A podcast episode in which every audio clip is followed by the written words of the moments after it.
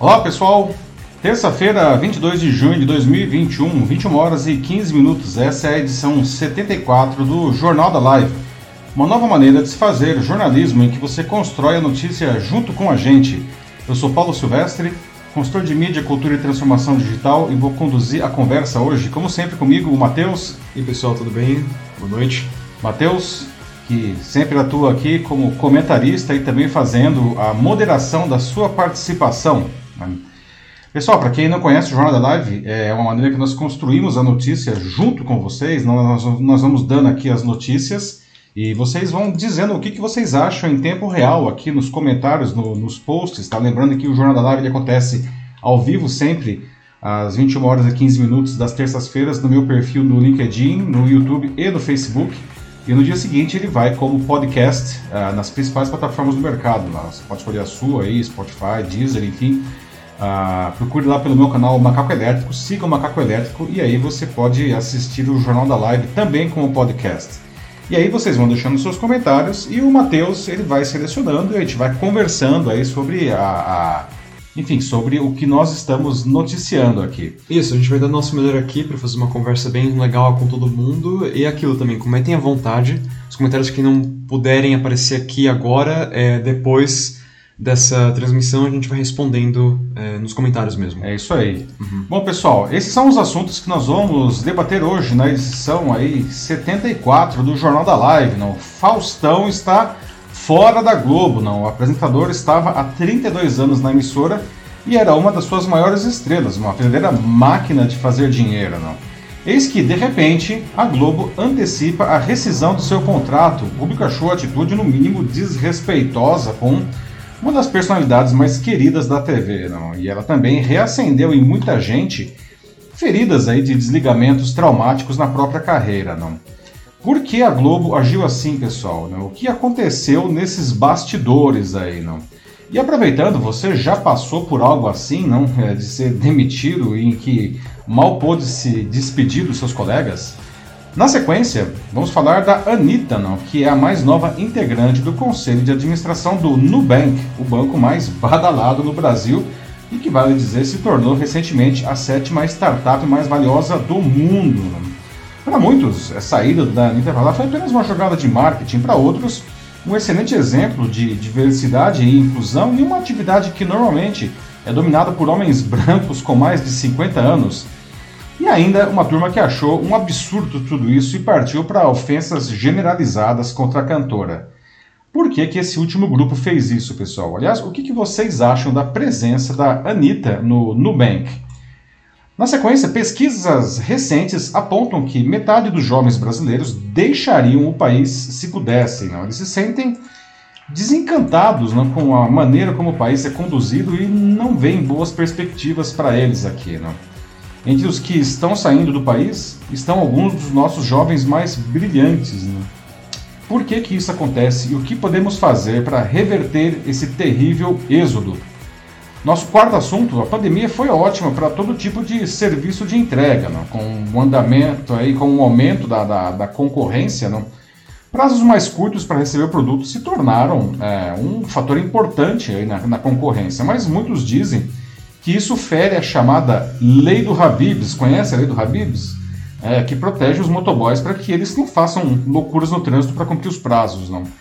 Você acha que a velocidade na entrega deve acontecer a qualquer custo? E a nossa notícia bizarra, que sempre encerra as edições, não? Um marceneiro vietnamita resolveu fazer uma réplica em madeira de uma Lamborghini para seu filho, não? E com motor, não? Alguém aí gostaria de ganhar um brinquedo desses daí, não? Muito bem, pessoal. Então, Agora, começando aqui a, a nossa, os debates aqui da nossa edição 74 do Jornal da Live, não? E, bom, como eu já adiantei, não, o Faustão está fora da Globo, não, e isso é, sem dúvida nenhuma, o fim de uma era, não. Afinal, o veterano apresentador aí estava 32 anos na casa, não, e era uma das suas maiores estrelas, uma verdadeira, enfim, máquina de fazer dinheiro, não. O público achou a atitude, no mínimo, desrespeitosa com essa personalidade que é super querida na televisão. Né? E isso reacendeu aí né, em muita gente feridas aí de desligamentos traumáticos das suas próprias carreiras. Não? Perguntas que não quer calar. Não? Por que a Globo agiu assim? Não? O que vocês acham? Verdade que sempre há muito mais acontecimentos não, aí nos bastidores que a maioria dos mortais imagina. Não? Então, o que será que aconteceu nos bastidores? Não. E já que muita gente identificou aí os seus próprios traumas né, nessa saída abrupta do Faustão da Globo, não, eu pergunto para vocês, alguém aqui já passou por algo assim, não, em que mal é, pôde se despedir dos seus colegas, não, do tipo, deixa aí o computador e o crachá e passa no RH, não? Por que, que muitas empresas continuam tratando seus funcionários não, dessa maneira no momento do desligamento, que por si só já é um negócio traumático, não? Bom, por que a Globo fez isso também com o Faustão na quinta-feira passada? Não? Demitiu um apresentador extremamente querido pelo público em plena atividade, que aliás era individualmente o nome do elenco que mais trazia dinheiro para a emissora que estava lá há 32 anos. Não? E ainda fez isso só dois dias depois de ele ter deixado o hospital. Não? Tudo isso de uma maneira abrupta, não sem sequer lhe dar a chance de se despedir dos fãs não, em, um, em um último programa. Não? A decisão de encurtar aí o contrato do Fausto Silva, que iria até o final do ano, foi tomada na quarta, não? ou seja, um dia antes. Né? Houve uma reunião entre os, os, principais executivos da emissora e o apresentador, não? e segundo informações aí de bastidores, o relacionamento entre o Faustão e a Globo já não ia lá muito bem. Não? O Faustão estava desgostoso com o encurtamento do seu programa nos últimos tempos, não perdeu até uma hora para o Fantástico no ano passado, não e ele também não gostava de ter começado a fazer o programa gravado nas sextas-feiras, não. Ele gostava do calor de fazer ao vivo, não. E o caldo azedou de vez quando os diretores da Globo decidiram que no ano que vem não haveria mais Domingão do Faustão, não. O Silva seria aproveitado em um novo programa. E isso ele não aceitou, né? Ele decidiu romper com o contrato. Ainda assim, ele ficaria com o programa, não, com o Domingão, até o dia 26 de dezembro. Bom, estava tudo acertado, aparentemente, não. Mas aí o Faustão fez uma coisa que, é, que todo mundo faz quando sabe que vai ser demitido. Né? Ele foi procurar emprego. Né? Mas ao contrário da imensa maioria dos brasileiros, para ele foi muito, muito fácil achar uma casa nova, no caso a Band, né? que fechou com ele a sua volta para o início do ano que vem. E talvez aqui muitos nem saibam disso, mas o Faustão ele foi para a Globo vindo da Band, né? onde ele comandava o Perdidos na Noite, que aliás havia sido criada, criado anteriormente na velha Record. Né? E aí o Faustone cometeu algo que para muita gente foi errado. Né? no final de abril ele vazou para a imprensa propositalmente que ele estava indo para a Band. Né? O que obviamente explodiu no noticiário. Não? E aí a diretoria da Globo não gostou nada né, dessa atitude e resolveu então encurtar o contrato, né, que ia até dezembro, para agosto, quando terminaria essa edição né, do, do quadro Super Dança dos Famosos. Não? A Globo, ela, ela, não queria manter o Faustão no ar, não, depois desse vazamento, porque eles, eles entendiam que dessa maneira eles estariam, digamos, esquentando o futuro programa da concorrente, não. Só que o Fausto estava cada vez mais é, é, desmotivado, não? ele ficava dando umas alfinetadas no ar, não? como saudar os diretores da Band, ah, e, ou, ou, coisas do tipo que ele falava, não, é, até o final do ano estamos aqui, não? Isso começou a atrapalhar os negócios, né? até atrapalhar, por exemplo, a venda de publicidade no Domingão. E eis que há dois domingos, pela primeira vez em 32 anos, não, Fausto Silva não apresentou o Domingão por causa de uma infecção urinária. Né? E aquela edição foi tocada pelo super coringa global Thiago Leifert, não? parece que está em todo lugar, toda hora, né? Thiago Leifert está ali. Né? E como aparentemente ele foi bem, até na, na, na a, emissora achou isso, que tinha ido bem, não. Ela, a Globo decidiu enquadrar o Faustão e rescindir o contrato imediatamente, né? Não esperar nem até agosto, não. O que, segundo a nota oficial, foi feito aí de, de comum acordo com ele, não.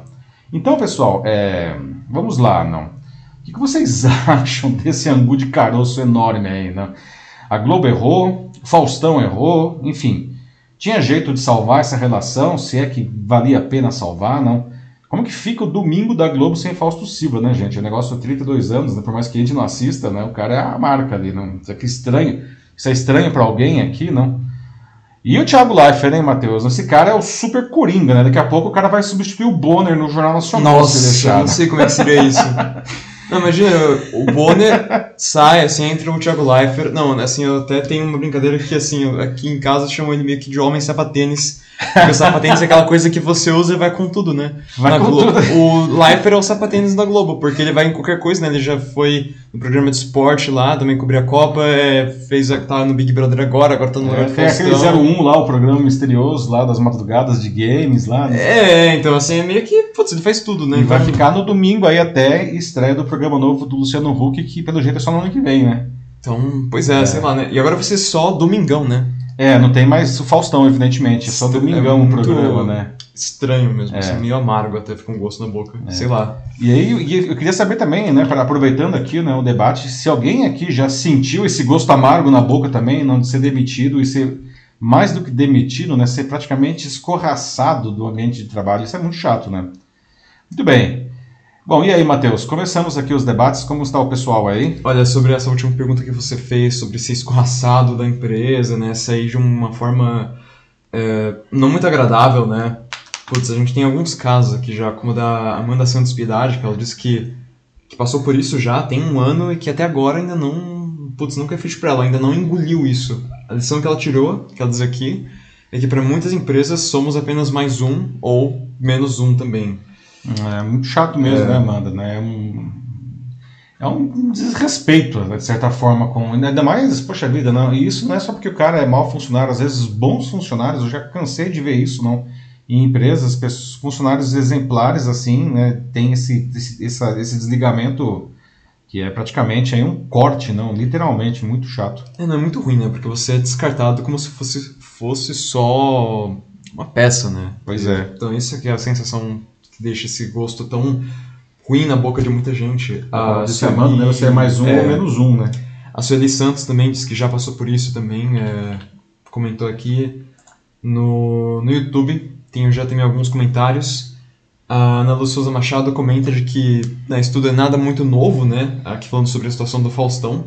E ela relembra do caso da Xuxa, quando a Globo tirou ela Hum, também. Pois é, né? E fala né, que a saída Outra dela rainha da casa aí, Exato. né? Rainha dos baixinhos aí, né? é pessoa super conhecida, né? Tipo, de anos e anos já, mas também uma saída pouco cerimoniosa, não muito louvor, simplesmente Tá saiu. sendo bem bonzinho, né? Pouco cerimoniosa aí.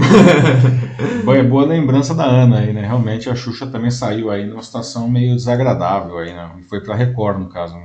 Ela continua aqui e diz que o Faustão ele não deixou de ser mais um número, né? Como tantos outros CLTs. Então, no fim, né, a gente pensa, putz, né, mas o cara, ele é famoso, né? Pô, ele é o Faustão, né? É, só existiu um Faustão, mas você vê o cara submetido a uma situação dessas, né? E aí você vê também a quantidade de gente que tá aqui, gente que se identifica com isso, ou que conhece pessoas que passaram por isso, é, é, é muito foda mesmo, assim. É. Putz. Pois é, né? E, e, de novo, né? Lembrando, o cara é, ele é o cara que traz mais dinheiro individualmente, né? Assim, no elenco da Globo inteira, ele, é o cara que trouxe mais dinheiro pra emissora, né?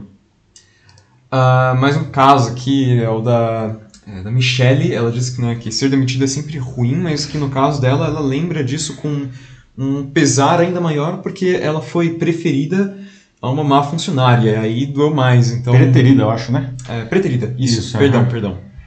Putz, mas. É. É, pois é. Aí você começa a fazer um monte, começa a criar um monte de minhocas na cabeça, né? Desculpa quem que é falou mesmo o é nome? Michelle. A Michelle. Pois é, Michelle, porque aí você fala, pô, não, por que, que essa pessoa que, que tem uma performance pior que a minha ficou e eu tô saindo, né?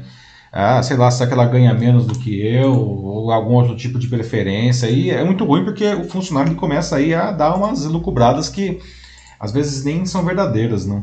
É, fica pensando no, que, que errou, né? O que, que eu fiz de errado, o que, eu posso melhorar. Ou às vezes não fez nada de errado, né? É, isso é o pior, né? Às não vezes. fez nada de errado e tem alguém aí que ficou com, com o filé mignon, né? Sim, e a pessoa é mandada embora sem qualquer tipo de feedback. É muito chato mesmo. É.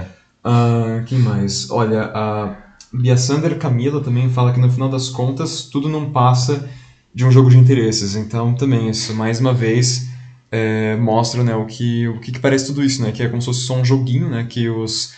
Você tem né, os superiores que eles ficam jogando e eles mexem aí os funcionários deles como se fossem simplesmente peças e mais É. nada do que isso. Até queria aproveitar esse momento para pegar um comentário que o Joaquim Desidero Neto fez, que ele fala de que para todos esses dirigentes, né, os gerentes, os chefes que fazem esse tipo de coisa, é uma tremenda falta de educação mesmo. Assim. Ninguém acho que merece esse tipo de tratamento.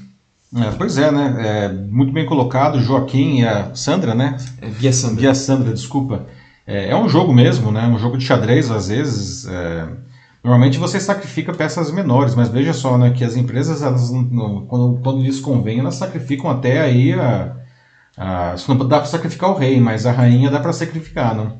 Uhum. E, e, e, poxa, não, é, é, eu entendo que, enfim, as empresas têm seus processos, precisam dar lucros e tudo mais, às vezes dar exemplo, eu acho isso terrível, mas enfim. É, é, mas é, eu acho que elas raramente se colocam aí na, na, na posição da, do funcionário, né? ainda mais quando o funcionário, como a gente já falou aqui, não nem fez nada de errado. Sim, temos um comentário sobre o Thiago Leifert também. Oh, vamos lá, no, Super Coringa. No YouTube, né? Da... Gente, eu não tenho nada contra o Thiago Leifert, muito pelo contrário, eu acho que ele é um cara super competente, tá? Você tá brincando aqui do, do, do sapateiro. É, não, é, mas é que né, ele só tá indo é pra vários tá lugares. lugar, né? o cara... é, é, que ele é bem articulado, né? Assim, então, por isso que ele vai pra todos os lugares, mas que fica a piada, fica, né? Olha, a Nanda Souza Machado fala, né, de que o Thiago, ele é que nem arroz de festa na Globo. Então é uma outra boa também, tipo sapateiro. O bom é que assim, né, ele é, ele é arroz branco, ele é arroz carreteiro, ele é arroz doce, ele é arroz selvagem, é todo tipo de arroz, assim, né? Ah, nossa, não deu pra segurar essa, desculpa. Uh, voltando aqui um pouco, né, para um dos casos que estava contando aqui, a Michelle voltou e deu uma expandida na história dela, né, uhum. que ela falou antes que ela foi preterida a uma, uma funcionária, e ela diz assim, de que a prova é que a, abre aspas, colega ganhou justa causa pouco tempo depois. Pois é, né, Michelle? Como diriam os matemáticos, né, CQD, como queríamos demonstrar... é muito chato. A gente está rindo aqui. Agora a gente, dá, a gente conta a história, dá até para dar uma risada, né? Mas você falou, é um tempo para absorver o, o golpe, não? Muito chato mesmo isso daí. A Tânia Mara relembra que uma outra coisa que, que pode também ter impulsionado a, a Globo né, a, a, agir mais rápido quanto a essa questão da, é, da demissão do Faustão, que diz né, que o Faustão, quando ele assinou o contrato com a Band, a emissora já estava fazendo propaganda sobre isso, né? Afinal de contas, né, era o Faustão que estava voltando e tudo, então, de novo, já ajudando assim a gerar um, um ibope, é o que ela a Tânia está falando. Então, é. isso deve ter feito também mais um motivo, né, além da própria do próprio vazamento do Faustão, fazer com que a, a Rede Globo se movimentasse mais rápido. É, lógico, né? Porque ainda mais quando se trata de uma grande celebridade, não, isso daí é, é... O pessoal ficou bravo, né? Eu também ficaria, eu acho, aí, quando, no caso de, de ter uma, um grande nome da minha, da minha, do meu quadro que continua, enfim, ainda trabalhando para mim, né, e está esquentando aí, favorecendo o concorrente, né. Por isso que o pessoal fala que ele cometeu alguns erros, né, como ficar mandando abraços para os diretores da Band, né. É complicado, eu entendo também aí, né, é, é, tentando fazer aqui um debate bem equilibrado. Não, nessas horas é fácil a gente bater na Globo até porque foi um negócio meio brutal mesmo, não? Mas. Então, vamos tentar colocar aí em perspectiva, não?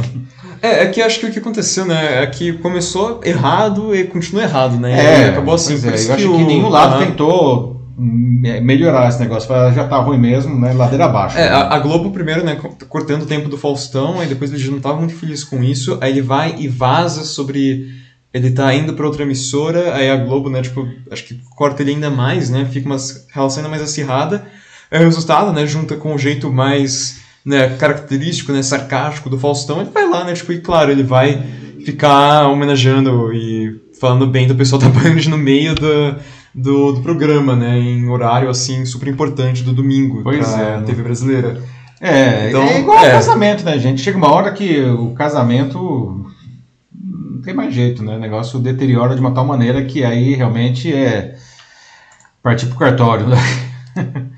Uh, aqui tem mais um comentário do Joaquim Desidero Neto. Ele diz que quando a diretoria manda embora e não interessa quanto dinheiro você traz, é a rua. Ele diz que já, já, já viu assim acontecer algumas vezes na, nas empresas em que as coisas já passou e que só é, deveríamos é, mandar os dois diretores para a rua, os diretores que fizeram isso. Então, é. é. eu acho que realmente seria, né, assim, se esse fosse um mundo mais justo, Provavelmente é, assim é, seria. Não né? existe mundo justo nos é. negócios, né? Não vamos aí ser inocentes, não. Negócios são negócios, como o Joaquim falou, você pode trazer a quantidade de dinheiro que for para a empresa, quando você deixar de ser interessante, você vai ser, enfim, descartado e um abraço, entendeu? É, e os recursos humanos nessas horas aí, eles realmente não costumam apitar nada, né? Eles simplesmente vão lá e fazem a, a, a papelada. Aqui no YouTube, a Bianca Zambelli apareceu, também comentando aqui sobre o caso do Faustão.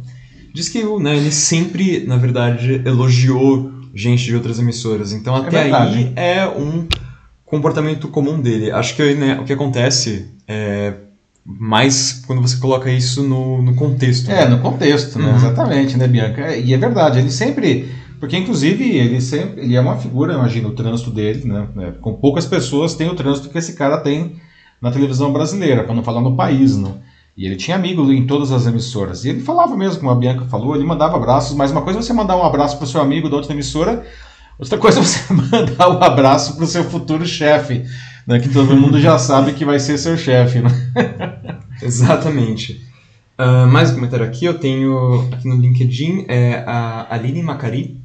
Ela fala que é um desrespeito total com, com o Faustão. Ainda mais depois de dois dias de sair de uma hospitalização. Pois é. É, isso aí é Aline. Aline, desculpa. É, é, isso realmente foi. Putz, isso foi grave. Aí ela continua.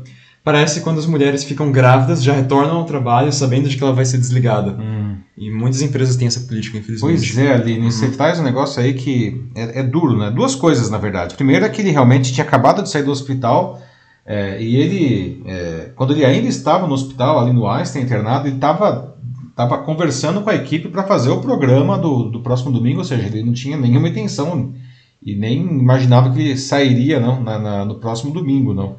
E, e, a questão das mulheres, o que você traz, Aline, também é uma grande verdade, não? e é uma pena, não, porque ah, muitas mulheres, assim que, que terminam a licença maternidade, elas são demitidas, não? como se ter filho fosse um empecilho para as empresas. Não? E isso demonstra, na verdade, um, uma tremenda uma imaturidade empresarial. Né? É, em uma empresa que eu trabalhei, inclusive, que aliás era uma empresa que a gente gostava muito, mas tinha. Não existe empresa perfeita, né? E nessa empresa a gente falava que existia um negócio que chamava a maldição da licença maternidade, que apesar de ser uma empresa querida, é, todas as mulheres que ficavam grávidas, quando elas voltavam, é, elas eram demitidas, né? Até uma diretora de RH foi demitida, veja que era uma, era uma maldição generalizada, não? Mas isso se explica até porque, veja só, como é uma questão né, de gestão. Né? Eu estava uma vez subindo no elevador com o presidente da empresa e ele estava se, meio que se lamentando, assim, não, involuntariamente, que, que nunca tinha trabalhado numa empresa que tinha tanta mulher grávida. Né? E aí tinha até uma diretora, colega do lado ali, falou: é porque você nunca trabalhou em uma empresa que assim tinha tantas mulheres nessa fase da vida, né? que é a fase de virar mãe. Né? E o cara ficou meio mas isso demonstra né, que realmente é uma questão cultural isso daí, né? É. Muito bom que você traz aí, Aline. É, imagina se esse comentário do presidente vazasse para a imprensa. É, nossa, isso aí é um negócio assim, super reprovável para dizer o mínimo, né? Mas é o que o cara pensava. É o que o cara pensava, né? E isso explica muita coisa, né? É, não, é horrível. O que mais? Gisele Cardoso. Thiago Leifert é bom mesmo. É, ele é. Ele é. É, assim, temos que admitir, o cara, ele, né, é famoso, né, bate escanteio e corre para cabecear, não? E faz gol ainda. ele é bom, ele é bom. Eu acho ele muito divertido. Quando ele apareceu com mais força, que foi na central da Copa, da, da Copa de 2014, eu acho, aqui no Brasil, não. Ele era engraçadíssimo, assim, né? Eu, eu assistia mais o Central da Copa do que os jogos, porque era muito engraçado. Olha, a Bianca Zambelli aqui tem mais um comentário, né? Dois, na verdade. Um sobre o Thiago, né? Fala que o, o Thiago é o famoso pau para toda obra, então mais um apelido para ele, aí pra coleção. uh, e continuando sobre também o, o, Faustão, fala que a Globo deu sorte que o, o Fausto Silva não quis pegar o dinheiro do rompimento de contrato, né? Porque ah, nossa, mas se aí, ele é quisesse. É, é, Bianca, é que aí a, a, as leis normais aí não se aplicam a esses caras, não. Imagine, eu não sei qual era o contrato de trabalho, se ele era CLT, né? o famoso, é, fala, a, a multa de rescisão, né, que a empresa tem que pagar 40% de todo o, o, como é que fala, o INSS depositado ao longo de 32 anos. o cara comprava Globo com esse dinheiro. Não é brincadeira, mas ia ser uma fortuna, né? Mas, é, como a própria nota oficial deixou claro, não é, foi uma rescisão de comum acordo, não. É um negócio assustador, aí as cifras seriam loucas, não. Mas ele naturalmente levou algum dinheiro aí, não? Lógico. Uh, olha, um outro comentário que eu tenho aqui, né, da Helena dos Santos Lima, aqui no, no LinkedIn. Fala, né, de que quando ela soube é, da saída do Faustão, ela achou que era fake news. Né? Parece, assim né? Assim como tem várias aquelas fake news de famosos que morrem, né? Quantas vezes já apareceu coisas tipo Silvio Santos morreu? Acho Pois que é. aposto assim, que se você coloca agora o nome dele, aparece, tipo, Silvio Santos morreu como um dos primeiros resultados. tá sempre circulando. Mas aí, continuando, né, aqui, é, ela diz que é uma pena ele, se, ele sair desse jeito porque que ela esperava, né, não só ela, mas ela também diz aqui que o, o público esperava, né, é que ele tivesse uma despedida de verdade, né, Verdade, da, né? da emissora e da- das pessoas que acompanham no domingo. Isso que é, acho que é mais triste. Acho que seria mais que justo, né? Pelo menos ele poder fazer o último programa e se despedir é, adequadamente. Não acredito que o Fausto Silva fosse cometer algum, algum, alguma barbaridade aí pelo fato de ser o último programa, sei lá, algum, um revanchismo qualquer. Duvido que ele fizesse isso. Acho que porque, no mínimo, ele é um baita de um profissional. Não, é, foi muito triste, assim, muito triste, né? E as, é, sobrou pro, pro Sapatênis aí, não, pro, Thiago Leifert, o rojão aí, né, de como chegar lá, não, no programa que já não tem mais o nome do Faustão, né? E, e dar essa. e seguir o, o jogo, não. E, e ele, enfim, ele se saiu bem também, de novo, não. Ele não fez, assim, claro, homenagens explícitas ao Faustão, mas ele, ele citou o Faustão e, enfim, tentou explicar, sem explicar muita coisa, porque eu acho que também não, era, não, era, não lhe era permitido, não. É. Mas no primeiro programa que foi esse domingo, ele deu lá um Somebody Love bem convincente. Muitos jurados lá do tal da Super Dança dos Famosos também deram comentários, fizeram comentários elogiosos ao Fausto. Não? Mas acho que tinha que ter tido realmente um programa de despedida aí. Falta, isso aí foi uma falha, eu acho. Uma falha muito. A grande falha da Globo, acho que foi Uhum. ter privado aí o Fausto Silva desse, desse direito, né? E para quem é fã dele, eu acho que é uma baita de uma sacanagem, né? É, olha, o, um último comentário aqui antes da gente continuar Ok. é do Volmar é, Crestani. Ele disse que é bem colocado quando falaram antes né, de que negócios são negócios. É, ele conta aqui né, de que aconteceu com ele já, ele ter uma saída dessas, assim, não muito não muito agradável, né? Mas que, infelizmente, é como, como as coisas funcionam, né? Tipo, não tem como mudar muito isso porque é é a natureza dos negócios. Uhum. Então, no momento que a empresa achar alguém que é mais barato que você, eles vão fazer, assim, ou se você tiver que fazer um corte de gastos, então por isso que ele Qualquer fala. motivo, né? É, o que ele fala, assim, é que, assim, você, independente de quem você seja, né, sempre continuar aqui estudando, se manter atualizado e, e pronto para poder voltar, né, para que desse jeito, no mínimo, né, tipo, desse jeito você possa, é, acho que mitigar um pouco o dano, né, tipo, para que você possa voltar ao trabalho o, o quanto antes, né, que tem que tentar Verdade. realmente contornar o problema, então... Achei legal aqui o que o Volmar comentou. É isso mesmo, né, Volmar? Né? Uhum. É- várias coisas legais você, você traz aí, né? A gente nunca sabe qual é o motivo da empresa, quer dizer, a gente até pode saber, mas enfim.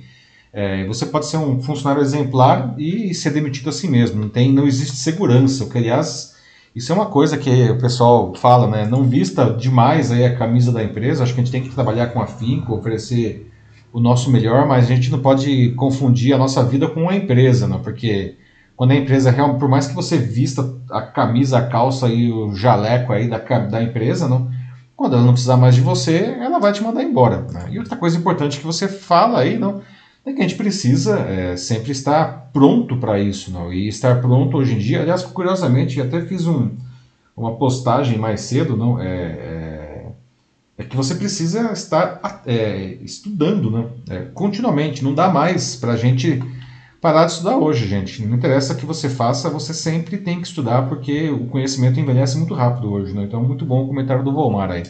Ok, um último, último comentário Ok, último, apareceu. último. Sim, uma dúvida aqui do José Luiz. Ele pergunta se a Globo ela vai perder em publicidade ou tem a ganhar com essas mudanças de programas e apresentadores. Pois é, não, é, Zé Luiz, é uma boa pergunta essa daí, né? Mas só a Globo mesmo que pode responder, né? Eu acho que o Faustão ele era um grande drive, aí, um grande atrator aí de, de publicidade, sem dúvida nenhuma.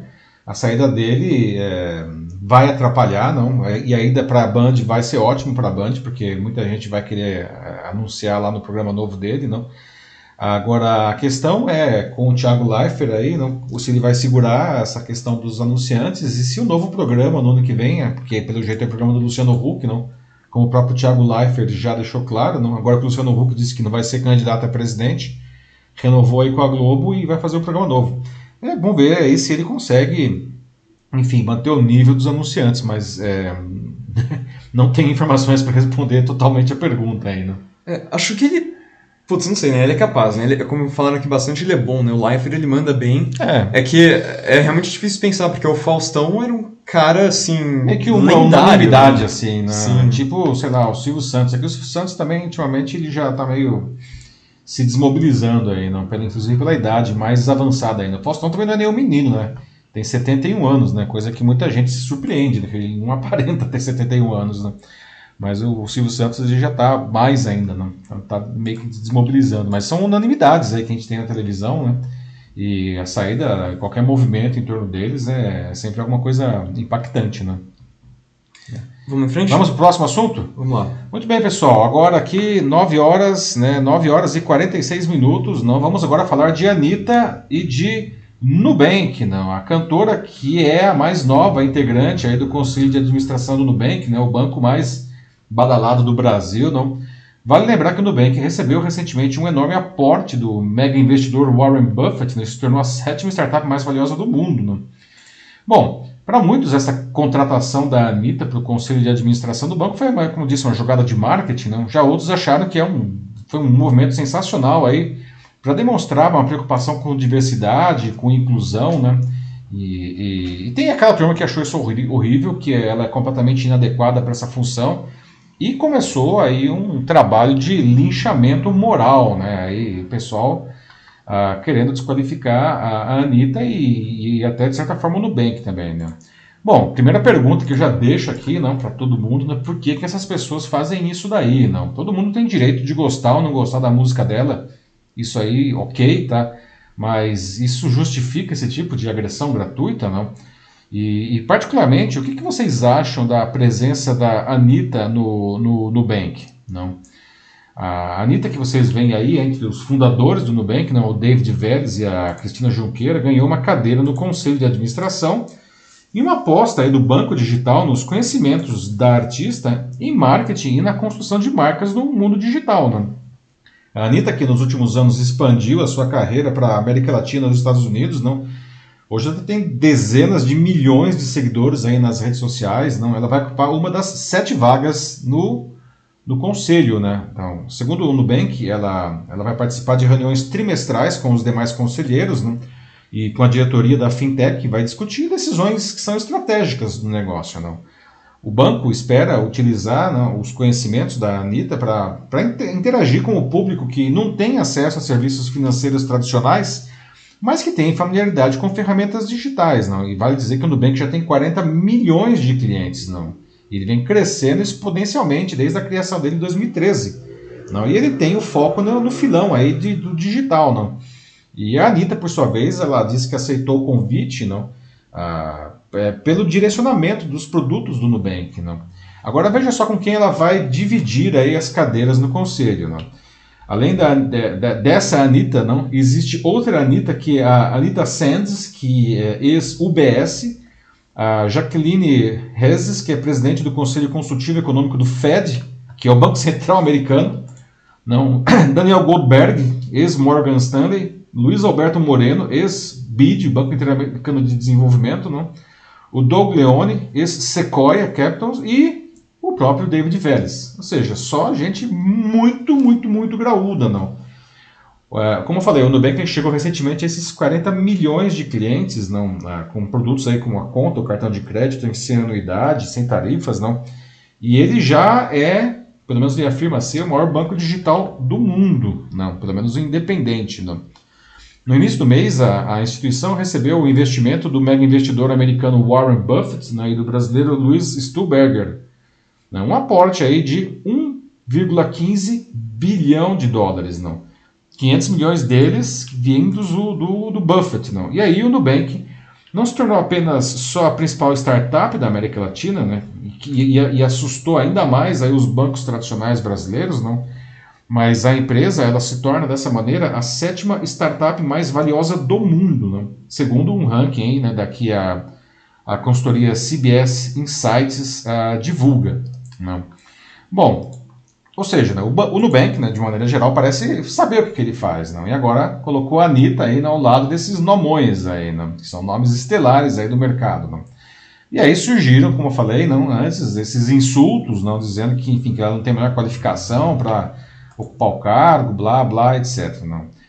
Eu queria lembrar, gente, que um, um conselho de administração de qualquer empresa, não, é, ele é composto por profissionais de destaque nas suas respectivas áreas, não, as mais diversas, mesmo que não tenham relação com, com o negócio da empresa em si, não, justamente para dar é, para essa empresa uma visão mais ampla da sociedade. Dessa maneira, essa empresa ela consegue se desenvolver mais, não. Os conselheiros também tem outra coisa que é importante, eles raramente não têm uma função executiva na empresa. Não, Ou, não vou dizer raramente, mas a maioria deles não tem função executiva na empresa. No próprio Nubank, não, dos, das sete cadeiras, só o David Vélez tem função executiva. Não. Os outros, eles só, como conselheiros, indicam aí caminhos que os executivos, eles sim, têm que tomar no dia a dia. Né? Então, pessoal, gostaria de ouvir de vocês agora. Né? O que vocês acham da, da entrada aí da Anitta no Nubank? Né? O banco acertou com isso daí, ou errou feio, enfim. Né? A Anitta pode ajudar o banco nessa nova posição? Né? Ah, e uma última pergunta, assim, que eu deixo para vocês também. Né? Vocês acham que existem aí, enfim, como diria o Tom Peters, homens brancos de meia idade e calça de poliéster demais nessas funções? Não? Qual que seria o problema desse, desse, desse exagero aí, não, é, desse público não, é, na, na, nos conselhos, tanto para as empresas quanto para a própria sociedade? Não. E aí, Matheus? Bom, vamos lá, né? É, aqui nos comentários a gente tem algumas pessoas né, que estão falando. Bom, tem várias coisas aqui acontecendo. Tem algumas pessoas que é, não gostaram muito da, da escolha da Anitta principalmente falando assim é, pelo fato de que ela não não manja muito de, é, de economia né ou finanças que é como o Gesiel Cardoso colocou né falou que a Anitta está aí por causa do marketing principalmente porque ela tem muitos seguidores e isso atrai os clientes mas ela não entende nada sobre investimentos mas enquanto isso uhum. até para contrariar isso já na, na outra rede aqui no YouTube a gente tem a Bianca Zambelli que ela até fala de que nos stories ela colocou recentemente de que ela já até mesmo começou é, aulas de economia antes de topar o, o trabalho na Nubank. Uhum. Então quer dizer que ela não entrou com zero de noção, como algumas pessoas acham. É, mas é que tá, ela pode até ter, até mesmo, tá mesmo, ela pode ter zero de noção de economia. Mas porque zero de noção ela não tem, né? Porque, enfim, ela, ela além de cantora, ela se transformou numa baita de uma empresária bem sucedida, né? Então ela pelo menos como cliente ela tem noção, mas como eu disse de novo, não, uh, um conselho de uma empresa, não, as pessoas que estão ali, elas representam justamente diferentes áreas do conhecimento. Uh, elas são, isso sim, muito boas naquilo que elas fazem. No caso da Anitta, ela é muito boa na parte, enfim, artística e marketing digital, principalmente, que é o que mais interessa aí para o Nubank. Né? Ela não foi contratada aí para o conselho para uma cadeira, né? Porque, pelos seus conhecimentos de economia. Né? Isso definitivamente não interessa. Para isso já existe. Aí nós temos aí, pessoas do BID, do FED, não? essas pessoas dominam tudo da área bancária, financeira, investimentos e tudo mais. Não? Ela foi lá justamente para dar uma visão diferenciada na parte de marketing digital. É, e eu acho que isso, talvez, essa, essa, esse não entendimento, digamos assim, de como funciona um conselho, ah, justifica parte da, das críticas é, dela estar ali, né? porque as pessoas acham que só tem, no conselho de um banco, só tem pessoas ligadas à área bancária, à área financeira, e não é verdade. Aliás, conselho de nenhuma empresa tem pessoas só de uma área, né? se tiver um conselho ruim, né? porque é mercado para os executivos tocarem essa empresa. Bom, é, continuando aqui, né, é, tem um comentário lá em cima, né, tipo, realmente tem muitas pessoas aqui falando da habilidade da Anitta com marketing também, como ela sabe lidar muito bem com isso. Até teve um comentário de uma pessoa que não vou poder pegar o nome agora porque tá bem lá no começo, lá em cima. Tinha realmente muita gente que entrou aqui hoje, parece que para falar disso especificamente. Uhum. Mas a pessoa disse, né, que a Anitta, ela basicamente é o marketing em pessoa. E até aqui eu tenho um comentário aqui do Kaique Sátiro do Karma, que ele fala que a Anitta, ela é uma grande empresária. E que você fez do nada, né? Começando pela música, que sim, Isso não, é um negócio não agrada a se, a se mencionar também, né? Ela é uma Uhum. self-made woman, não? Sim, então é que tá, né? Tipo, ela é uma pessoa que não é só mais como alguns pensam, né? Como um rostinho bonito, ou só alguém que tá indo lá é, puramente por número de seguidores. Não, ela é realmente uma pessoa que sabe o que ela faz. Ela entende de marketing, assim, como que essas coisas funcionam. Como o Kaique, ele co- coloca muito bem aqui. É, e também outra coisa que está sendo bem comentada aqui, né? Tipo, que tem aqui no, no YouTube, por exemplo, a Ana Luz Souza Machado comentando, né? Que é, é o fato do, do machismo, né?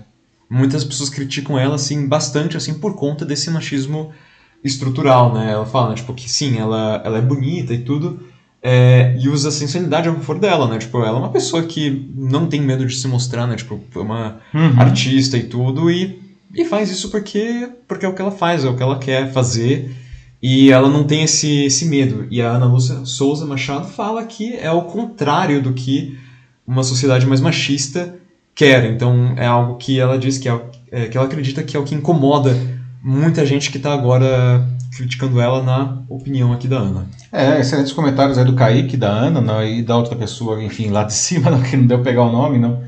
É, é de fato, não, a- a- ela traz outras habilidades, não. E aliás, eu acho que isso, nas empresas, elas precisavam cultivar muito aí essa, essa diversidade. Como eu falo nas minhas aulas, principalmente nas, nos cursos aí de, de Customer Experience na, na PUC, não.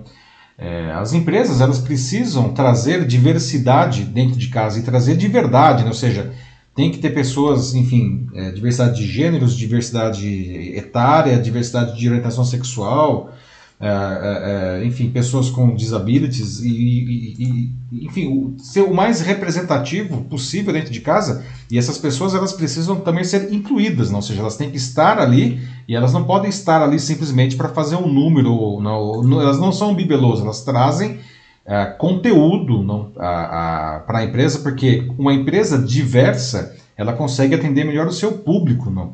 Principalmente porque o nosso público, qualquer que seja o nosso negócio, ele é cada vez mais diverso.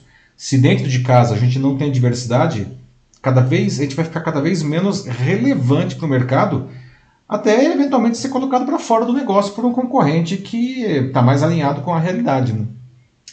É uma pergunta aqui que o Márcio Rocha ele faz aqui no, no LinkedIn.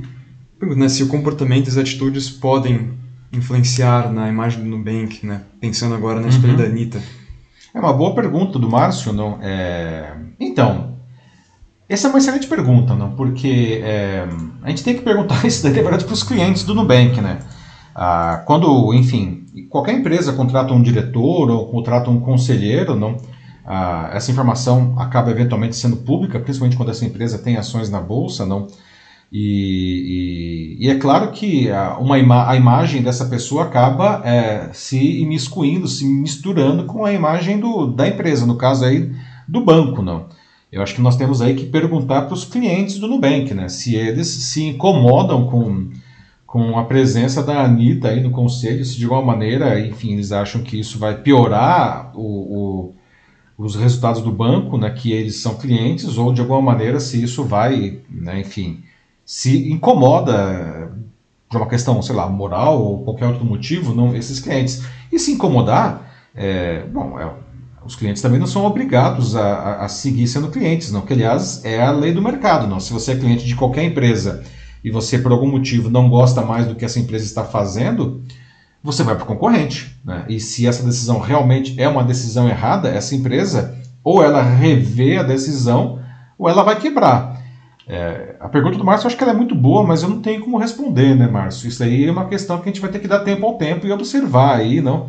Qual é o impacto disso nos negócios do Nubank, né? Que é isso que, que realmente é o grande juiz aí não, da, da- da- dessa decisão. A Tiziana Arnaldi aqui no YouTube, mudando um pouco de rede, ela fala né, de que a Anitta ela será fundamental na comunicação focada em empoderar as pessoas. E que esse é o objetivo do Nubank com esse convite e é um, algo que ela já faz muito bem. Então, sim, é uma questão mesmo assim, é, pelas coisas que ela, que ela representa, né? Tipo, é. as, tem muita gente que enxerga ela muito, né, só pelo estilo de música dela. Eu também não gosto muito de funk, não, não sou muito chegado nisso. E até, tipo, né, tem até algumas pessoas que aqui mesmo nos comentários estão é, expressando isso mesmo, né? Tipo, estão falando que, que não gostam dela, assim, tipo, que ela é vulgar e e tudo bem até pensar nisso. Tipo, ninguém é obrigado a gostar dela, ninguém é obrigado a curtir, assim, o que ela faz. Mas acho que, assim, a gente tem que reconhecer mesmo a habilidade que ela tem com marketing. É, é isso. É, pois é, né, Matheus? É, é, De novo, né? Eu também não sou exatamente um fã do funk, muito pelo contrário, eu acho que não é o meu estilo de música, tá? Mas também não tem nada contra quem goste. Não. E no caso da Anitta, particularmente, não, enfim, a escolha dela é essa. Né? Se ela cantasse MPB, se ela cantasse bossa nova, se ela cantasse rock, também ia desagradar outras pessoas. não. É... Agora, isso daí não vejo como algo que vai impactar aí nos negócios na, da, do banco e, e, e, por outro lado, de novo, não, ela não foi contratada aí para o conselho pelas qualidades musicais. Ela não vai cantar ali, não. Ela está ali pra, pelas suas habilidades de marketing. E como a Tiziana ah, muito bem colocou, não, é, é, ela representa, não, a, a, ela, ela pode ajudar mais do que representar, que ela já representa, mas ela pode ajudar o banco, não, a, a melhorar justamente a questão da, da diversidade, não, do empoderamento feminino e outras coisas mais, não. Então, legal também o que a Tiziana coloca aí. Não, isso é uma coisa que eu acho que ela vai ajudar uh, o Nubank. Né? Vai dizer que o ano passado teve uma pequena crise aí com a Cristina Junqueira, que é diretora, não que aparecia na foto ali, não, que ela foi entrevistada no Roda Viva e ela cometeu uma gafe, não, justamente uma gafe associada à, à questão de, de diversidade dentro do banco. E o banco teve que emitir um, inclusive um uma nota oficial, né, pedindo desculpas e, e, e, e, fazendo aí fazendo medidas aí de, de reparação, né, para a comunidade aí que para a parte da sociedade que foi se sentiu agredida por aquele comentário da Cristina, né? Então, é, acho que é muito bem-vindo nesse sentido. Uh, mas o comentário aqui é, no LinkedIn é da, de novo da Aline Macari ela diz que acha que o marketing de vários bancos eles estão se tornando cada vez mais apelativos, que é uma acho que pode ser uma crítica válida mesmo que uhum. ela está fazendo aqui. Talvez para tornar a atração é, bancária menos estigmatizada, então popularizar investimento bancário. Mas as coisas não são tão simples como parecem. É, econômica não é brincadeira mesmo. É. Pois é, Aline, não. Aliás, esse é um ponto interessante que você traz, especificamente por estarmos falando aqui do Nubank, não. É, ao contrário dos outros bancos tradicionais que investem verdadeiras fortunas não, a, a, em publicidade, o Nubank virtualmente não faz propaganda. Vocês podem observar que não tem propaganda em nenhuma mídia, não, nunca fez. A, a, a, propaganda do Nubank são os próprios clientes que se sentem satisfeitos, não e, e, satisfeitos não só pela qualidade do serviço, mas porque isso é um negócio que também falo muito na, na, na, nas aulas, nas consultorias de Customer Experience, eles se sentem alinhados com os valores da empresa, não? Eles acreditam nos valores que o Nubank prega, não? Ah, então são os clientes que fazem essa propaganda, né? os 40 milhões de contas aí vale comparar, por exemplo, aí não isso daí é, é dois terços das contas que o sei lá que o Bradesco tem, não? Que é um banco que tem quase 100 anos, 90 anos aí, não? Ou o Itaú também, né? Tem aí o, o dobro disso, mas o Itaú tem 97 anos, ou o Banco do Brasil, não? Que também tem o dobro aí, um banco que tem 170 anos, não? e gastam todos eles muito em propaganda, não? Então, é, ver aí essa, essa a, o Nubank não investindo a, em propaganda, não, é, é, e deixando os seus clientes fazerem propaganda é uma coisa muito interessante, não? Uhum. Aí para terminar aqui, né, o, tem um comentário do Sandro Custódio aqui no YouTube que ele fala, né, pra, pede para as pessoas lembrarem que de um posicionamento que o Nubank ele tem muito, que ele é realmente um banco é, um pouco mais inclusivo que os outros, né, então tem grande aceitação no mundo LGBT e, enfim, até como a, depois a Bianca Zambelli também, ela complementa com esse comentário, diz que a Anitta tem entrada para o público, mais uma vez, LGBT, mas também para o público feminino, né, então, é, mais uma vez, assim, é isso que ela pode trazer para a empresa, né, tipo, não é só tá lá e, ah, falar de economia, né? Não é simplesmente assim, é muito uma questão de, de valores também. É, então, por isso eles chamaram ela e por isso eles acham que ela é Exatamente. adequada para a vaga. Exatamente, não. E é isso, não. Vamos para o próximo assunto, Márcio? Já olha, 10 e 10 e 5 já, pode ser? Vamos lá. Vamos lá para o nosso terceiro debate de hoje, é sobre falta de perspectiva dos jovens brasileiros, não, que estão desgostosos com a condução do país, não. Isso não é mimimi deles, não. São seríssimo problema social que todos nós temos que resolver aí, até para garantir, não, uh, um futuro melhor para todo mundo, não. Pesquisas recentes apontam que metade dos jovens brasileiros deixariam o país se eles pudessem, não. Metade, gente, não além de se sentirem desencantados com a condução do país, não, eles, enfim, eles não veem boas perspectivas para eles aqui, não. E para tornar isso ainda mais dramático, não, é, entre os que estão saindo do país estão alguns dos nossos jovens mais brilhantes, não. Pessoal, por que que isso acontece, não? E o que a gente pode fazer aí para, enfim, para reverter esse, esse êxodo terrível, não? Porque essa situação é, é realmente muito complicada, não? O Brasil nunca teve, olha, essa é informação interessante, né? nunca teve e nem nunca terá mais tantos jovens como agora, por uma questão aí de crescimento demográfico, tá?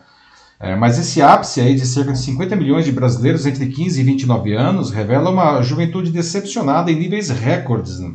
sem perspectiva de trabalho e insatisfeita com a condição do país, não. É, se pudesse, quase metade, não, 47% dos jovens brasileiros deixaria o país. Isso no auge do chamado bônus demográfico, né, que quando o Brasil teria a chance de acelerar o crescimento com uma proporção inédita de pessoas em idade de trabalhar em, em relação a seus dependentes, como crianças e idosos.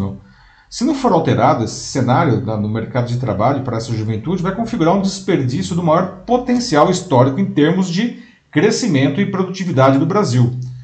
Uma série de novas pesquisas quantitativas e qualitativas envolvendo milhares de brasileiros entre 15 e 29 anos revela que nunca foi tão alta a proporção dos que nem trabalham e nem estudam, os chamados nem-nem, né? Aliás, a gente até discutiu isso aqui, não? Há, duas semanas aqui no Jornal da Live mesmo, não? Na comparação com a maioria dos países da América Latina, é no Brasil onde os jovens veem menos chance de progredir trabalhando. Olha que tristeza isso, gente. Nesse sentido, 51,9% dos jovens agora enxergam o Brasil como um país pobre. Né? O salto nessa percepção chega a quase 40 pontos desde 2014. 40 pontos. Né? O Brasil, quando o Brasil entrou numa recessão, né, que se estendeu aí mais fortemente até 2016, aí veio um período de baixo crescimento, de 2017 a 2019, e aí veio a pandemia em 2020 né, e jogou a pá de cal. Né? Então, de 2014 a 2019, os jovens eles já estavam amargando aí um, um, retrocesso trabalhista enorme, não, inédito, eu diria. Enquanto outros grupos tradicionalmente excluídos, como analfabetos, negros, enfim, moradores de regiões como o Nordeste e o Norte, não tiveram perdas de renda duas vezes maiores do que a média geral, ela foi cinco vezes mais forte para os jovens entre 20 e 24 anos e sete vezes maior para os adolescentes que trabalham. Não? Com a chegada do Covid-19, a desocupação dos jovens na taxa de 15 a 29 anos, né, que já era altíssima, 49,4%, saltou para 56,3%. Né. E os dados constam do recém-lançado Atlas das, Ju, das Juventudes, né, ah, que, da, do F, que foi lançado aí pelo, pelo FGV, pela FGV Social. Né. Ah, então tem pesquisas aí do IBGE, como a PNAD contínua, a PNAD Covid, números do World Gallup, Paul, da, das Nações Unidas e outras pesquisas mais. Eles compilaram isso daí. Né? Do ponto de vista qualitativo, não, se os dados revelam uma enorme frustração com um país que não cresce, eles mostram também que os jovens estão despertando para a realidade atual? Né? mais consciência política e um sentimento aí de forte exclusão e de preconceitos dirigidos a jovens periféricos, jovens pobres, jovens negros. Né? Mas há também uma grande dificuldade de eles encontrarem meios para canalizar essas frustrações e se engajar politicamente, que é triste, né? Segundo o, o Gallup World Poll, a aprovação dos jovens brasileiros a respeito de como o país é governado despencou, olha isso, gente, de 60,6% até meados da década passada, em 2015, não? 60,6% achavam que o Brasil ele era bem conduzido em 2015. Hoje é 12,1% você ter uma ideia, a comparação, a média mundial não, é, é, é de 57% de aprovação, e isso se mantém há uma década. Não? Tem um consenso aí de que o principal efeito negativo da pandemia se deu na educação, né? afastando o pessoal, né, os jovens, do, do, do, principalmente do setor público, não? por esse período aí de um ano e meio. Não? E, e, trabalhos internacionais que são consagrados estimam que cada ano a menos de estudo de um jovem pode representar perda de 10 a 15% na sua renda futura pelo resto da vida. É muita coisa. Para vocês terem uma ideia, isso representaria para o Brasil essa, essa perda aí, não, da, é, da, da educação, alguma coisa, não, entre 700 bilhões de reais e 1,5 trilhão de reais. Isso se não voltarem às aulas logo, não. Isso são estimativas aí do mercado, não. Aí a desigualdade é terrível, não. E nesse cenário de baixa perspectiva, não, combinado com esse crescimento econômico medíocre que a gente está vendo, ah, os especialistas dizem que, enfim, eles entendem esse desejo dos jovens de saírem do Brasil, não? E, e como eu disse antes, né, pessoal, esse desejo aí de, de fuga não, né, dos jovens para o exterior afeta também os nossos, enfim, estudantes e pesquisadores mais brilhantes. Não? Trata-se de um fenômeno chamado brain drain, ou, enfim, a fuga de cérebros. Não? Esse êxodo ele envolve jovens que são altamente qualificados, que buscam no exterior, não? especialmente em países que mantêm programas de atração de talentos, tipo o Canadá, não? postos de trabalho que eles não conseguem aqui no Brasil. Os jovens brasileiros são atraídos por esses programas não? Ah, e são justamente o pessoal mais qualificado. Não? E, e, e o, o, que é mais trágico, não? na grande maioria, esses jovens tiveram formação financiada com recursos públicos, não? em universidades públicas. Não? Isso significa que, apesar de ter investido nesses jovens, não, o Brasil ele não criou condições, enfim, para que eles pudessem não, é, restituir, devolver o que eles receberam, não, trabalhando aqui no, no Brasil, não, ou fazendo pesquisa, não, porque, porque enfim, não tem onde eles trabalharem, não, não tem onde eles fazerem pesquisa, não, o governo está cortando bolsa aí, não, cortando verba de universidade federal, não. O mais grave é que essa fuga, não, ela se dá justamente no momento em que o Brasil mais precisa de pessoal qualificado, não, em áreas de ciências exatas, de biomédicas, não, por causa da pandemia, não. Isso dá igualmente no período em que, quanto mais o país necessita de um ambiente favorável à ciência, mais o governo aí se torna negacionista, não. Então, pessoal, agora abrindo aqui o debate, não, falei bastante, desculpa. Enfim, o que a gente pode fazer aí para reverter esse, esse êxodo, não, para que, que os jovens queiram ficar aqui no Brasil, não? Por que, que o Brasil é tão pouco, ficou tão pouco atraente para os seus jovens, não? Jovens de todos os níveis, como vocês podem ver, não? Porque senão, que sociedade que a gente pode esperar para o nosso futuro? Né? E aí, Matheus? Bom, vamos começar então. É, uma coisa que aqui algumas pessoas falaram, como o Paulo de Aquino Ferro Piscopo e também o, é, o Márcio Rocha, é de que falta aqui, eles acreditam nos jovens, um mindset de empreendedor. E no caso o Márcio ele, é, coloca aqui um pouco mais, ele fala de que a política sempre é um adversário dos brasileiros. Ele continua aqui e diz que o segredo é desconstruir a máquina pública, no, na opinião dele, começando pela ponta da pirâmide. É, um ex-presidente ter subsídios e benefícios perpétuos é uma vergonha. É, pois é, é o Márcio que falou né, isso daí, né? Isso. O Márcio e o Paulo que falou antes também, não? É, realmente, a nossa máquina pública é extremamente inchada, não é de hoje, não, a gente sabe disso, e esse é um negócio que ninguém quer colocar a mão, né? Muito pelo contrário.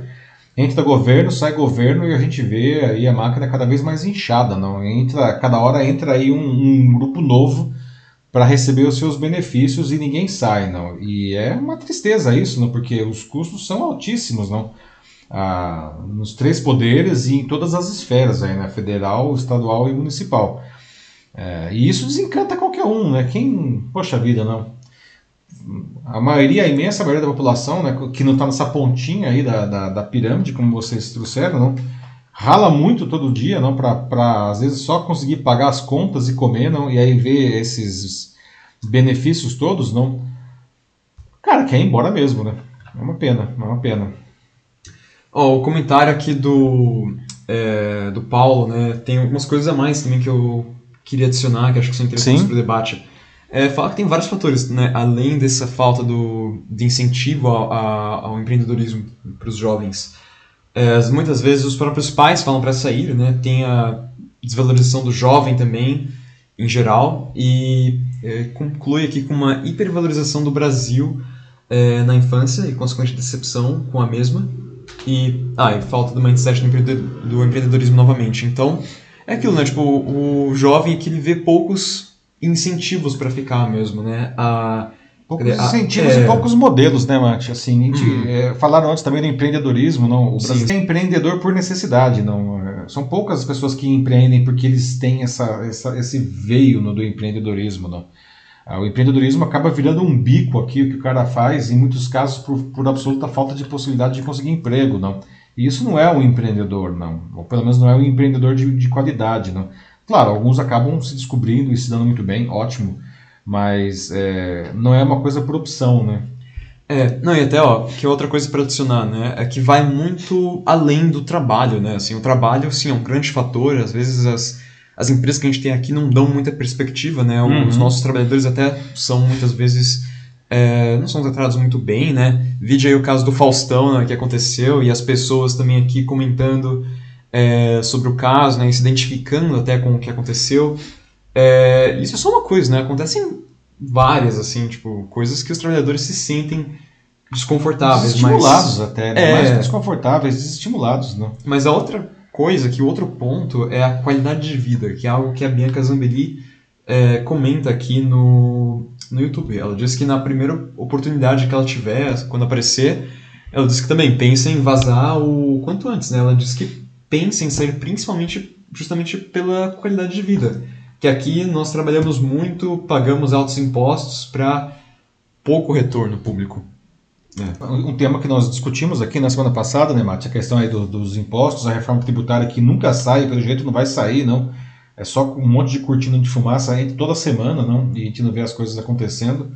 É, impostos muito altos, não? Existem países, principalmente na Europa, que pagam, que a população paga mais impostos, as empresas pagam mais impostos que o Brasil, mas são países em que, enfim, é, a, esse dinheiro retorna como serviços, que é o que se espera do, do, governo. E aqui no Brasil não retorna, né? E aí a gente paga duas vezes, né? a gente paga os impostos altos, depois paga a educação privada, paga a saúde privada, paga segurança privada, tudo privado. Não, então é, é uma situação de desamparo né, muito grande. Não? E para não dizer que você está sendo ludibriado, enganado, não? Uhum. sem falar na corrupção, né? que é onde vai esse dreno. Né? Por que, que os serviços não são bons? Grande parte porque o dinheiro escorre aí pela corrupção, né? O, mesmo é, hoje, não, uh -huh. metade, estima-se que metade do PIB brasileiro não, ele é desviado em, de alguma maneira em corrupção. Metade do PIB, ou seja, nós poderíamos fazer o dobro do que a gente faz hoje com o mesmo dinheiro numa situação hipotética de não existir corrupção, coisa que não existe em lugar em nenhum, nem, nem nos países nórdicos. Existe corrupção, claro que muito, muito, muito menos do que aqui, né? Sim, como o Kaique Sátiro do Carmo fala, né? Sempre tem. A política está muito ligada a isso também, né? O pessoal muito desanimado com o cenário político aqui do país pensa em sair, né? E aqui o Kaique diz, né, que a velha política. Toda vez, né? Toda eleição sempre volta, mas sempre vem maquiada com essa cara de de renovação, de nova política, de mudança, mas é, vai, é, né? ganha é. eleição, chega no poder. A minha avó já falava isso. É mais né? do mesmo. É, mais do mesmo. Né? Eu até queria uhum. trazer uma coisa que eu ia falar antes, acabei esquecendo, não. Essa questão das empresas não conseguirem assumir a mão de obra, não. Eu fiz engenharia, né, antes de fazer jornalismo, não. E eu vejo os meus colegas engenheiros, não, é, raríssimos, raríssimos, não. E aí, olha, engenharia na, na Poli, não, uma bela de uma escola, não Raríssimos são os meus colegas que hoje trabalham em engenharia.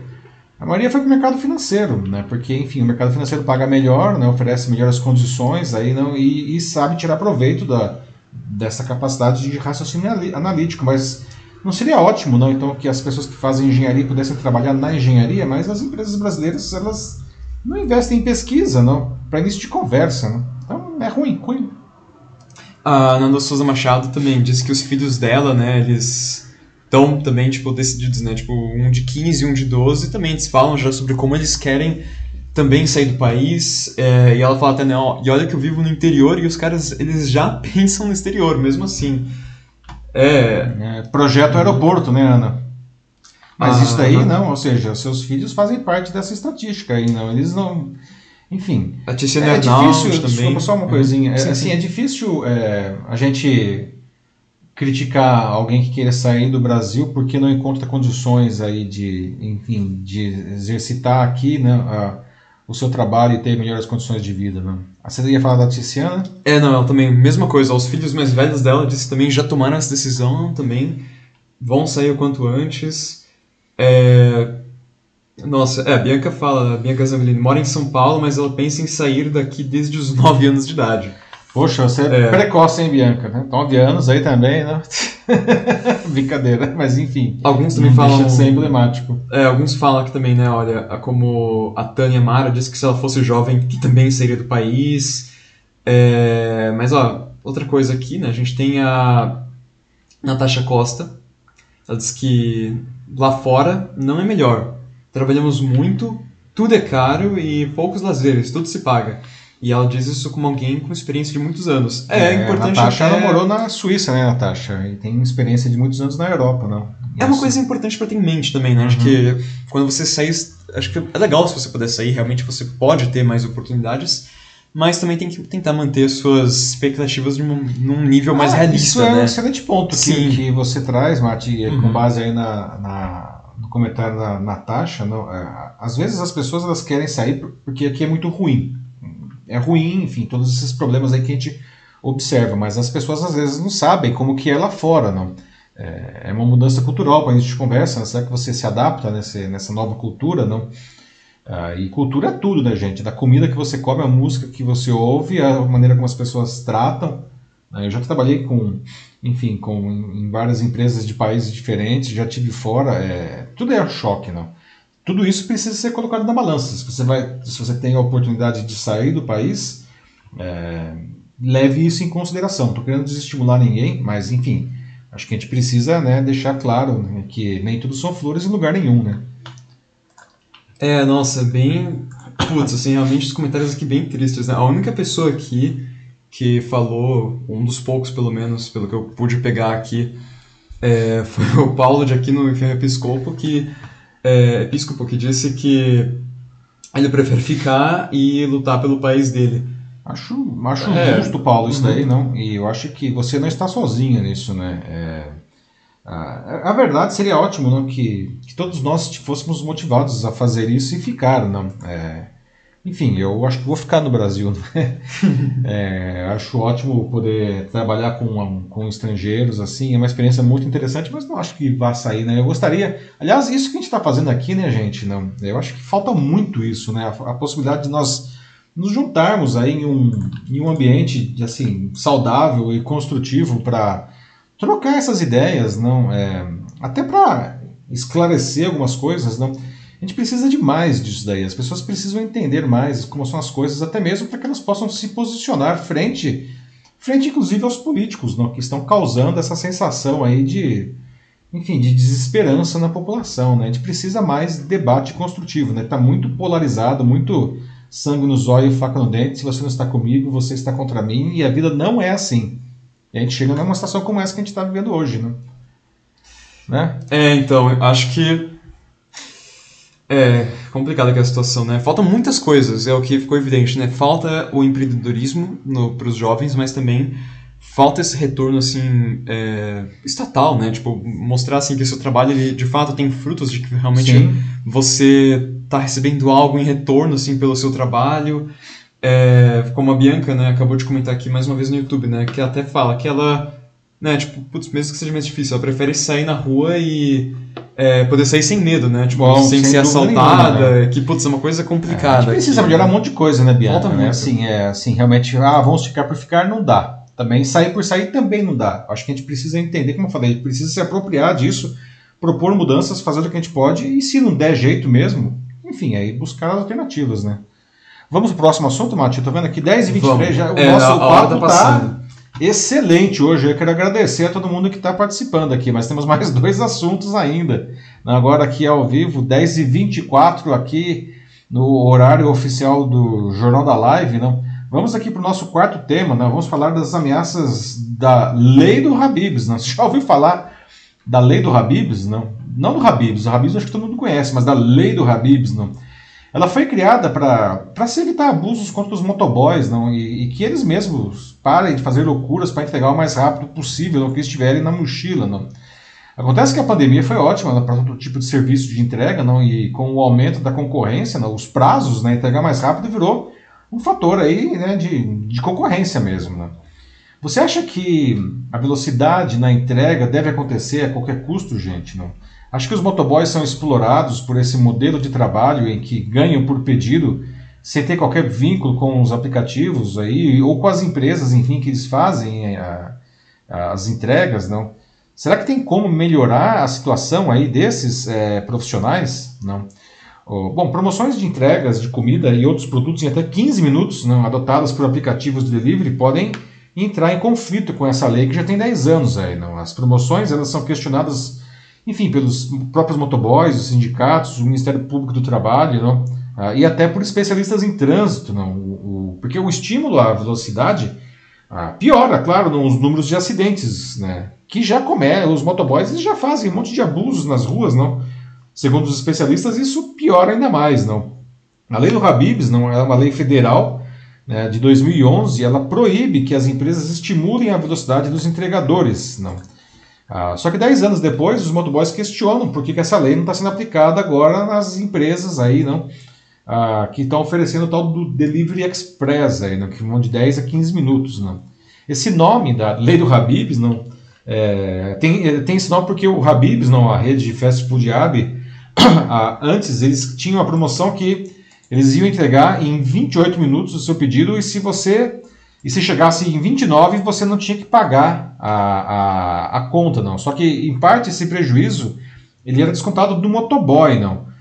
É, e aí os motoboys faziam de tudo para entregar no prazo não. Só que aí enfim teve essa lei e o Habib's inclusive parou com essa promoção né. A lei ela proíbe é, as práticas de estímulo, não, é, coisas do tipo oferecer prêmio para quem cumprir as metas, ah, prometer dispensa de pagamento para o consumidor, no caso atrase, né? Ah, tem que proibir isso daí, a lei proíbe, não? Ah, e proíbe também estabelecer a competição entre os motoboys, não, para elevar o, o, número de entregas, não. Só que os entregadores dizem que hoje não, é, é, isso não está acontecendo, mas as críticas deles elas são muito mais voltadas é, as punições. Não? Eles afirmam que as empresas suspendem a conta do, integrador, do entregador quando eles consideram que houve um atraso. Não? E essa suspensão pode ser de alguns minutos, pode ser de dias e até virar um cancelamento definitivo da conta do entregador. E segundo eles, os motoboys, nem sempre essa punição, às vezes eles nem sabem que estão sendo punidos, não é comunicado para eles. Não. O motoboy simplesmente deixa de receber chamado para novas corridas. Não. As empresas de delivery elas têm investido em publicidade para esse negócio, da entrega rápido. Não? O iFood tem o iFood Express, que promete entregar em 15 minutos. O Rap tem o Rap Turbo, oferece em 10 minutos. Não? E tem, também tem oferta do, do Uber Eats, né, que tem, mas ele tem lá um Express, mas ele não dá um prazo. Não. Bom, o iFood e o Rap eles afirmam que o modelo de serviço está dentro da lei, né, que não compromete a segurança dos entregadores. Né. As empresas dizem que o Delivery Express é baseado em estratégias de logística, então isso é, é, e negam também não, que, que, eles, que eles punam os motoboys no caso de atraso. Né? Ah, o Uber Eats ele disse que ele, ele tem o Express, mas é uma, é uma outra empresa que faz isso, chamado Corner Shop para eles. Né? Aí né, é, a questão é como, como que esse negócio, enfim, é, é, é verificada essa lei. Não? O, o Ministério Público do Trabalho ele declarou que ele não tem poder de polícia, né? né, para autuar as, as empresas, não. No máximo, ele, se ele identifica alguma coisa, ele, ele gera, ele propõe o termo de ajustamento de conduta, né? Ah, e, e, tem uma questão aí que, que, dificulta a fiscalização da lei do Habibs, não, é que é uma questão burocrática, né? afinal de contas, isso é uma lei trabalhista ou isso é uma lei de trânsito? Né? E na prática, essa fiscalização acaba ficando por conta dos municípios, que, enfim, não fazem lá muita coisa, eles nem sabem o que fazer, né? Então, o que, que, vocês acham, pessoal? Essa lei é boa, a lei do Habibs, né? mas será que dá para a gente cumprir? Não? Como a gente fiscaliza isso? E eu queria saber também o seguinte: vocês acham que essas empresas, elas, enfim, elas abusam dessa posição delas com os motoboys? Ou, sei lá, os motoboys também abusam no trânsito, não? Apavorando, como eles dizem, não? E nós, os consumidores finais, a gente poderia fazer alguma coisa para melhorar isso daí? E aí, Matheus? Oh, uma coisa que eu já peguei aqui tanto no LinkedIn quanto uh, no YouTube, né? No YouTube a Ben Casambari fala que a sociedade imediatista que a gente tem, né, é o que faz surgir esse tipo de atrocidades, né? Aqui é falando mal da, da lei do Habibs. E o Denis Castro, ele, aqui no LinkedIn, ele vai até mais a fundo. Fala, né, de que, é, sim, tem um problema e basta, assim, tipo, né, para que se resolva isso, basta pararem de ser tão imediatistas nessa disputa de chegar mais rápido, né? Essa síndrome de controle do tempo vem deixando prejuízos é, emocionais nas pessoas, né? Basta ter Verdade. calma que que vai chegar apenas um pouco de paciência. E só para complementar aqui, tem uma frase que o, é, o Paulo de Aquino e Ferro Episcopo colocou, né? Que é de uma, é, uma entrevista que é colocada na música Profissões, do ADL em parceria com outros rappers. Que é essa aqui. Ninguém quer que sua comida atrase, mas não todo mundo quer, mas todo mundo quer comida quente na mesa. É, pois é, excelente é. contribuição aí do Paulo e obrigado também ao Denis aí e a Bianca, não?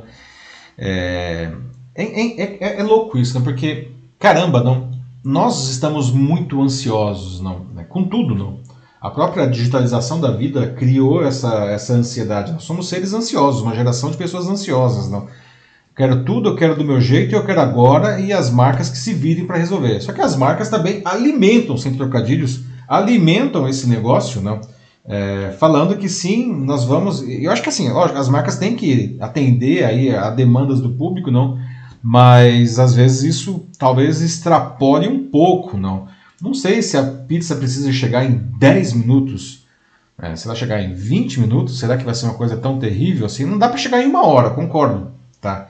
Mas a gente sempre pede comida aqui, né? E de restaurantes que inclusive vêm por esses aplicativos e que são restaurantes que nós gostamos, não? Porque a comida realmente é boa e, e restaurantes que a gente tradicionalmente ia, né? Antes da pandemia e tal, e demora uma hora a entrega e a gente continua pedindo. A gente gosta da comida, a comida chega direitinho, chega quente e o motoboy não precisa, enfim, aí fazer loucuras, não. É, não precisa se matar para chegar também, para que ele seja Sim, exatamente. Né? Pago né? e tudo. Acho que é uma coisa para se pensar mesmo, uhum. nessa sociedade do imediatismo exacerbado, não. Acho que é uma coisa muito louca isso. A Ticina Arnaud, né, mais uma vez fala sobre a atitude desumana dos aplicativos por conta desse tipo de, de comportamento. É, fala que a gente também não pode esquecer dos ciclistas que também estão fazendo entregas por esses aplicativos. Caramba, pois é. Ciclista, né, nem precisa explicar, né, porque é muito pior para eles. Pois é, né, Tiziana? Não, pois é, não. O cara ainda por cima tem que fazer isso na bicicleta, não? Que é, poxa, é, é mais cruel ainda, não? Mais cruel porque o cara tá lá no pedal, né? Claro, perdão. É, também o pessoal fala né, sobre como é, tem alguns motoboys que abusam também, né? Tipo, tem, tem, tem lógico tem, que tem. Tem que reconhecer, né? O Davi Pereira de Souza fala isso que os motoboys eles é, andam feito loucos, tem muitos, né? Mas que também as empresas abusam dos motoboys pagando mal. Acho que tem que ter realmente esse, esse equilíbrio. Tem, assim, é, claro, acho que as, que as empresas fazem, tipo, minha visão aqui. Uhum. O fato de eles pagarem eles mal e ter coisas como a lei do Habibs é, acaba incentivando mais é, ações imprudentes dos motoboys nas ruas.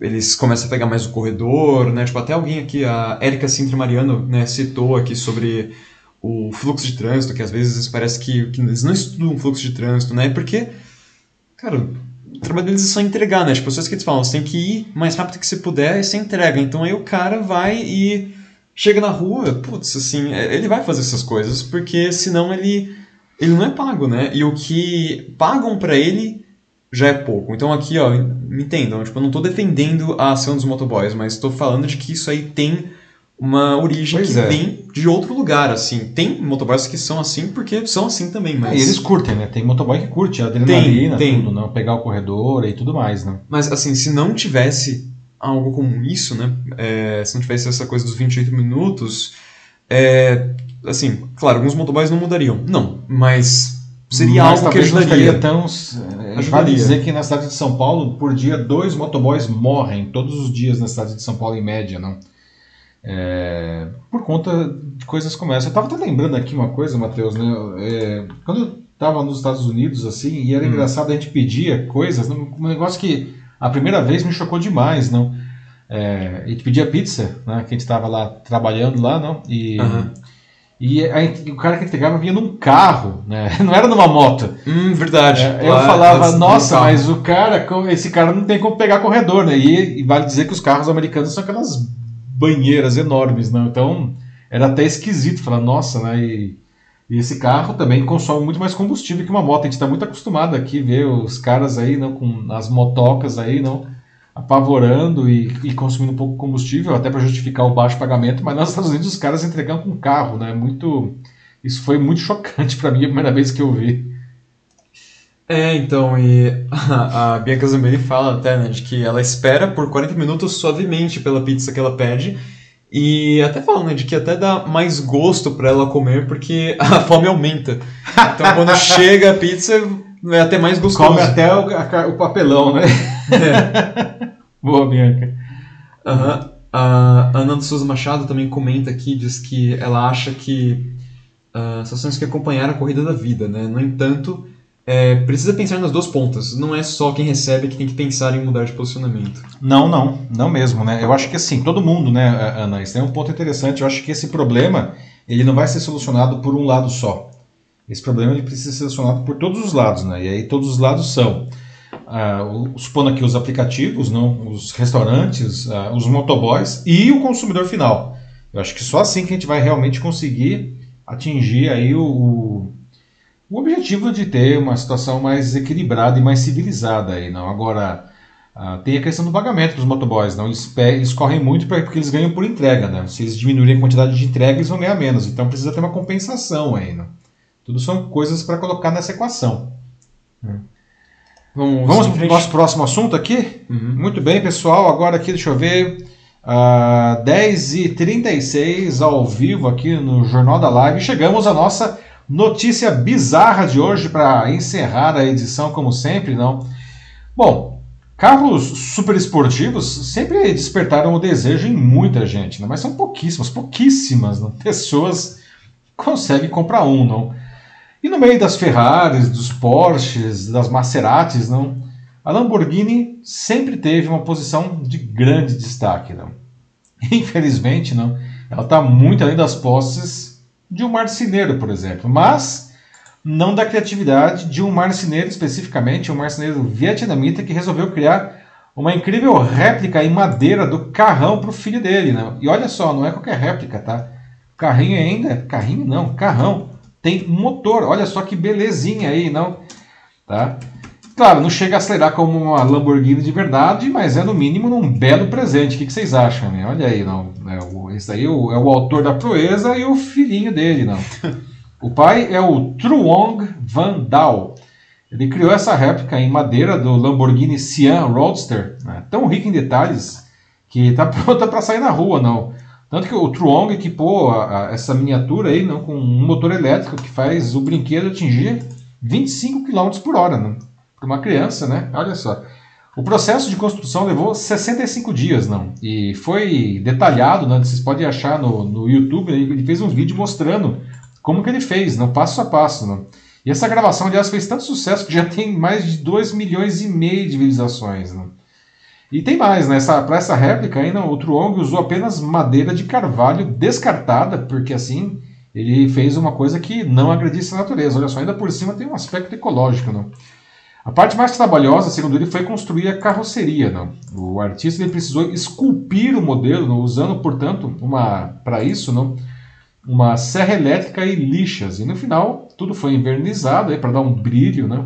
Agora, olha só, gente. Esse daqui é o carro verdadeiro. Esse é o Lamborghini Siena Roadster. Veja só. A réplica, o carro verdadeiro, a réplica, o carro verdadeiro. Pô, ficou muito legal, né? Ficou muito legal. o Lamborghini Siena, o verdadeiro, não, é o primeiro super esportivo híbrido da fabricante de Sant'Agata Bolognese, na Itália, onde fica a fábrica da Lamborghini, não.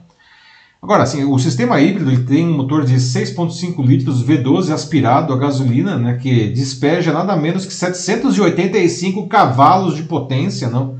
E 77,5 kg força de torque, não? E trabalha associado com um outro motor, um motor elétrico, né, que dá mais 34 cavalinhos, né? Dá um total de 819 cavalos, não?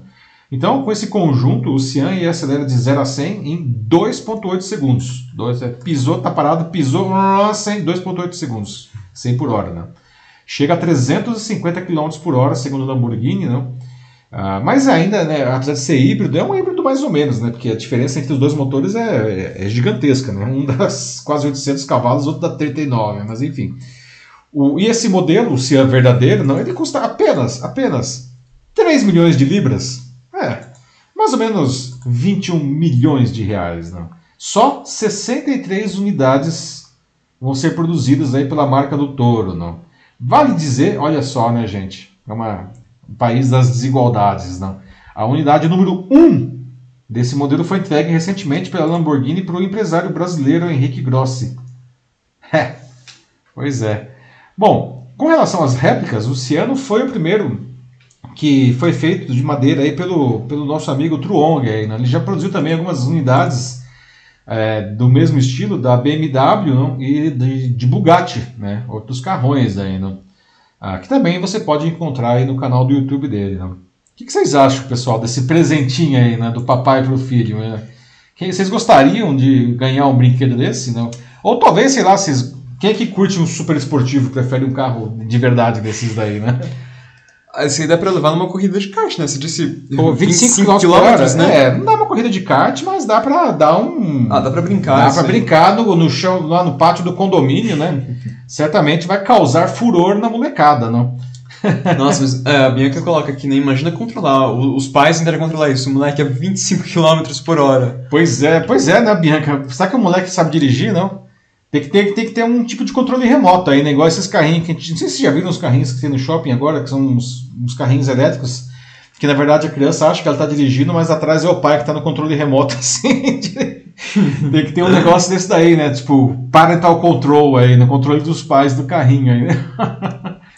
É, nossa, uh, o Denis fala né, que a criatividade né, oriental é fantástica, que eles têm artistas incríveis e é, esse é um bom exemplo mesmo, assim, muito legal mesmo. Quem foi o Denis que falou? O Denis, aham. É sensacional, mas vou, vou até pôr de novo aqui a foto. Olha isso, gente. Olha a réplica, olha o original. É, é muito, muito parecido. Até as portas é, é, abrindo essa, essa, essa, abertura não vertical aí, não.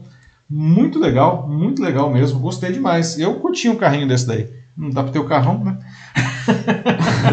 a Ana Lu Souza Machado, que né, sempre aparece aqui para as notícias bizarras, fala que ó, o aniversário dela tá vindo aí em agosto, então até lá dá para fazer o carro. Pois é, quanto será que custa uma réplica dessa, né? Eu não, não achei essa informação aí. Vamos mandar um e-mail pro Truong aí. Falei, quanto custa uma réplica aí do, desse Lamborghini? Bom, não deve ser barato, porque cá entre nós, pô, eu sei lá, eu acho um baita de um trabalho bem feito, sensacional. Eu valorizo isso daí. Acho que ter esse carrinho tem que custar caro. E habilitação também, né? Bianca coloca aqui, precisa de habilitação para ter esse brinquedo. Pois né? é, né? qual será a classe da habilitação aí, né? É, para é, é, então, réplicas um... de madeira para crianças, né? Não, supostamente seria um B, né? Por ser um carro, mas. É um carro de passeio, então é, é B, né? né? Supostamente, é. mas é tão pequeno, né? Com esse abaixamento, como colocaram aqui também, aqui em São Paulo, nossa, já ia ficar tudo batido. Nossa, cara, essas subidas aqui onde eu moro em Perdizes, aqui é o, o bairro das ladeiras, não? Só para passar ali na na valeta, nossa, vixe, tadinho no carrinho. Tem que, não, tem que ser no. andar ali no Pacaembu ali, né? Que é tudo planinho.